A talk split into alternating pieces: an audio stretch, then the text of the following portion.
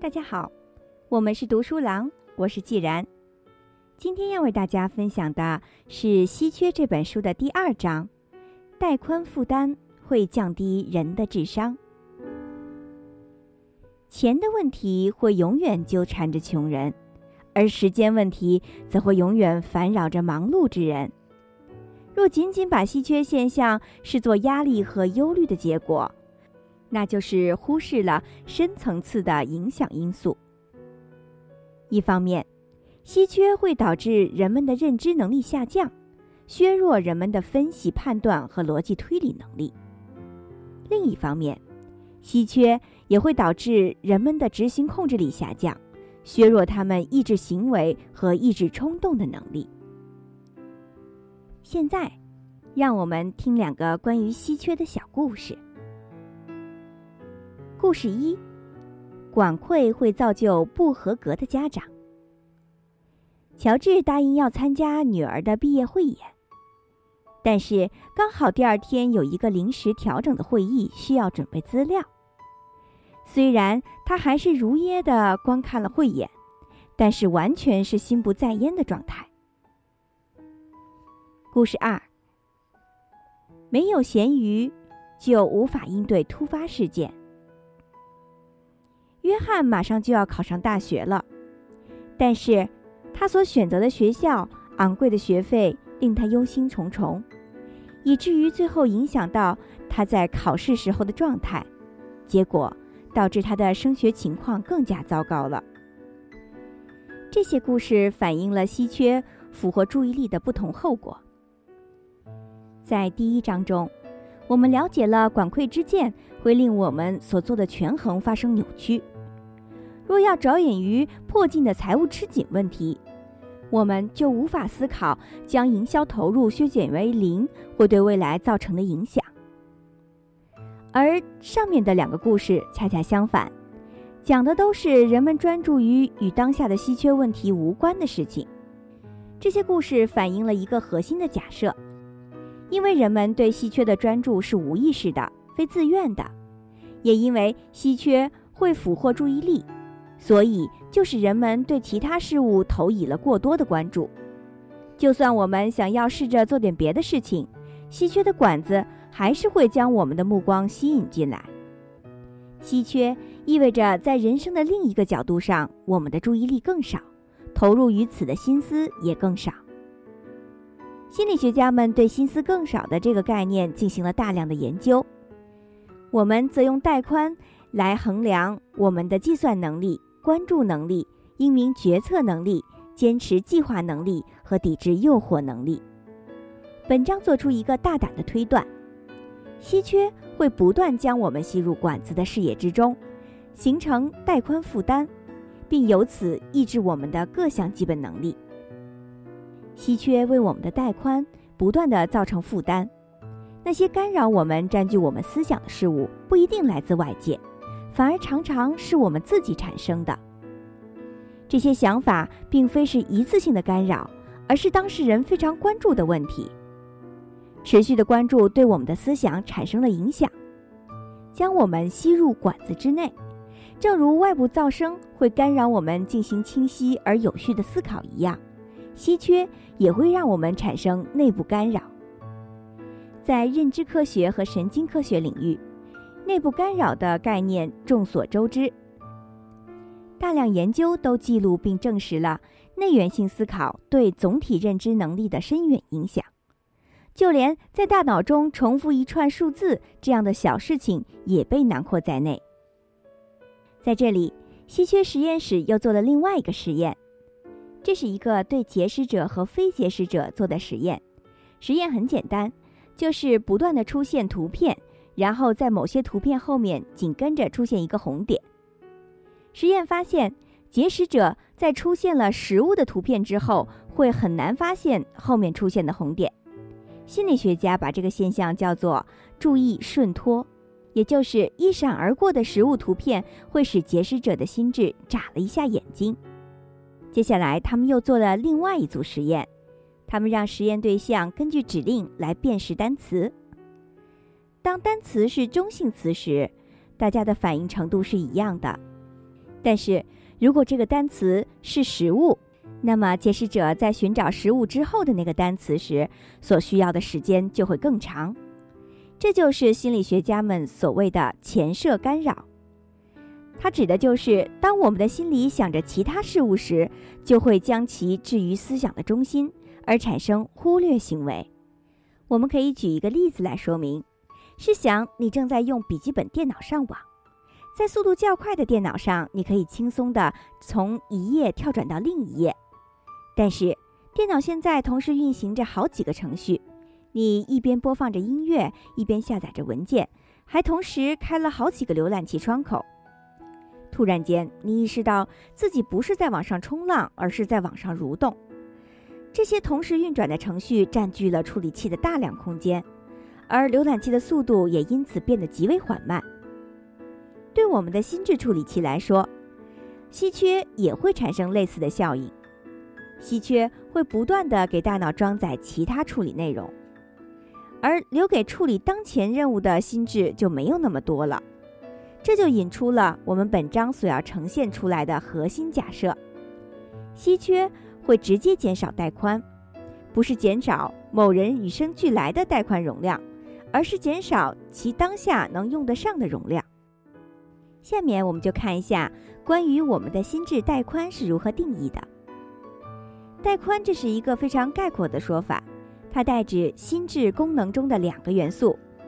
第一类元素可以被认为是认知能力，它是我们解决问题、获得信息、进行逻辑推理等能力背后的心理学机制。认知能力中最突出的就是流体智力，即。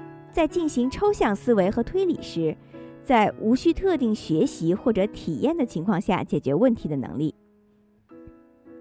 第二类元素是执行控制力，其作用存在于我们管理自身认知能力的过程中，包括计划、关注、发起并抑制行为和控制冲动等等。执行控制力就像中央处理器一样，是我们进行日常生活的必要能力。可以决定我们的专注力和转移注意力的能力，从记忆中提取信息的能力，同时处理多项任务的能力，以及自我监督的能力。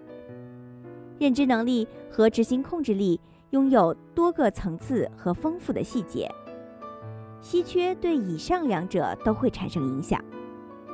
首先，让我们看一下关于对认知能力的影响。认知能力的一个核心特性就是流体智力。我们测试流体智力一般都用瑞文推理测试，也就是我们常见的智商测试。接下来，稀缺实验室又做了两个有趣的实验。他们找来了高收入者和低收入者两组实验对象，分别让他们想象自己的汽车出了问题，需要三百美元。和三千美元来进行维修。如果他的保险只能支付一半的费用，你要如何去决定？在接下来的测试结果中显示，当提出维修费为三百美元时，不同收入的人群得到的结果是一样的；但当提出维修费为三千美元时，一半的维修费用，也就是一千五百美元，显然对低收入人群来说是偏高的。测试结果便是，贫穷的实验对象成绩比以前差了很多。仅仅是稍稍涉足稀缺问题的地盘，他们的智商就会一下子呈现出很大幅度的下降。他们因稀缺而心神不宁，而其流体智力的水平也会随之跌落。我们的研究显示，只是单纯的引起低收入者对财务的顾虑，就会严重的影响他们的认知表现力。其严重性甚至超越了失眠所造成的影响。下面我们再看一下稀缺对于执行控制力的影响。执行控制力拥有多个层面，自我控制是其中的一个重要方面。接下来，我们对结识者又做了另外一个实验。现在我们将人分成两组，有一些人记住一个两位数，有些人需要记住一个七位数。之后，研究人员将实验对象带到一个大厅，等候下一步的测试。等候区摆放着蛋糕和水果。当实验对象边等待边在大脑中重复数字的时候，他们会选择哪种食物呢？结果，记住两位数字的实验对象多数选择了水果，而满脑子都是七位数的实验对象选择蛋糕的概率则比前者超出了百分之五十。蛋糕是冲动之下的选择。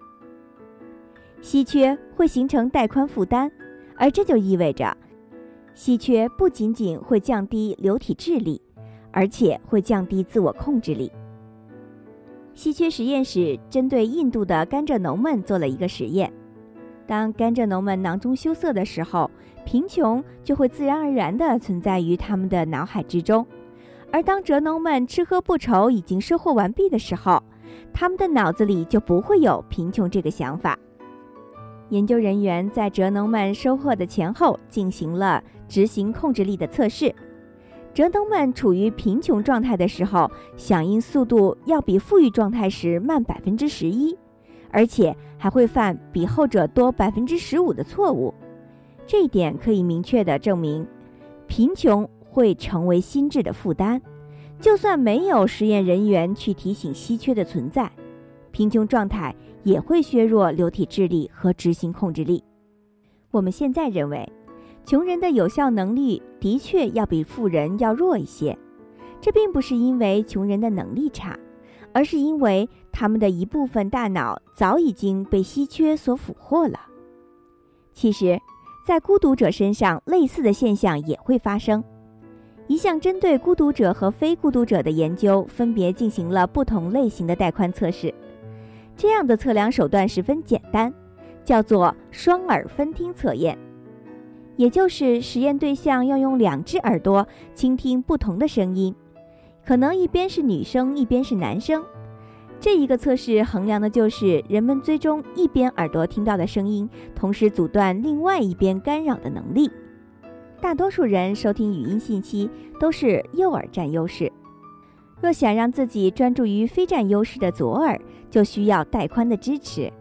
做完实验之后，紧接着为他们做瑞文推理测试，结果显示，预期会变得非常孤独的人的测试成绩比善于交际的人要差很多。请大家回忆一下第一章中讲到的愤怒的蓝莓的游戏。通过类似的游戏，我们发现，穷光蛋玩完了游戏之后。在执行控制力测试中的成绩更差。虽然由于拥有的蓝莓较少，玩游戏的时间也短得多，但因为他们太过专注，游戏结束时，他们的带宽负担会比别人更重。与节食者、穷人和孤独者一样，拥有较少蓝莓的玩家们也会承受稀缺所引发的带宽负担。当然。稀缺并不是唯一会增加带宽负担的事情，每个人都会产生对大脑造成负担的顾虑和需求。那么，稀缺又有何不同呢？稀缺是几类重要关注点的聚合。麻烦事儿有可能在任何时间发生在任何人身上。与此不同的是，金钱问题会永远纠缠着穷人。而时间问题则会永远烦扰着忙碌之人。穷人必须要面对持续存在的金钱顾虑，而忙碌之人则必须要面对持续存在的时间顾虑。在其他所有顾虑之上，稀缺又会为这些人带来了无法推卸的额外重负。带宽负担会以强大的力量改变我们，这些改变本身以及其程度都是令人震惊的。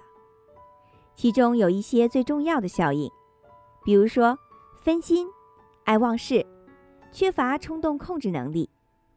这些效应的规模也体现了带宽负担对各类行为所产生的实质性影响，甚至包括那些一般被归于个性或才华的耐心、忍耐力、关注力和奉献精神。许多被我们认为是个性或才华的特质。都要依赖于认知能力和执行控制力。我们之前说过，同时运转着多个程序的计算机的速度会降下来。请试想，你正在操作一台这样的计算机，但你并不知道还有其他的程序正在运行。浏览器打开的速度出奇的慢，而这时，你很可能会得出错误的结论。你会想，这台计算机真慢。你以为这部机器出了问题。同样，我们也很容易误解一个人，觉得他能力不足，而并不了解他的大脑正因为稀缺而不堪重负。现实情况告诉我们，我们需要拓宽对稀缺的认识。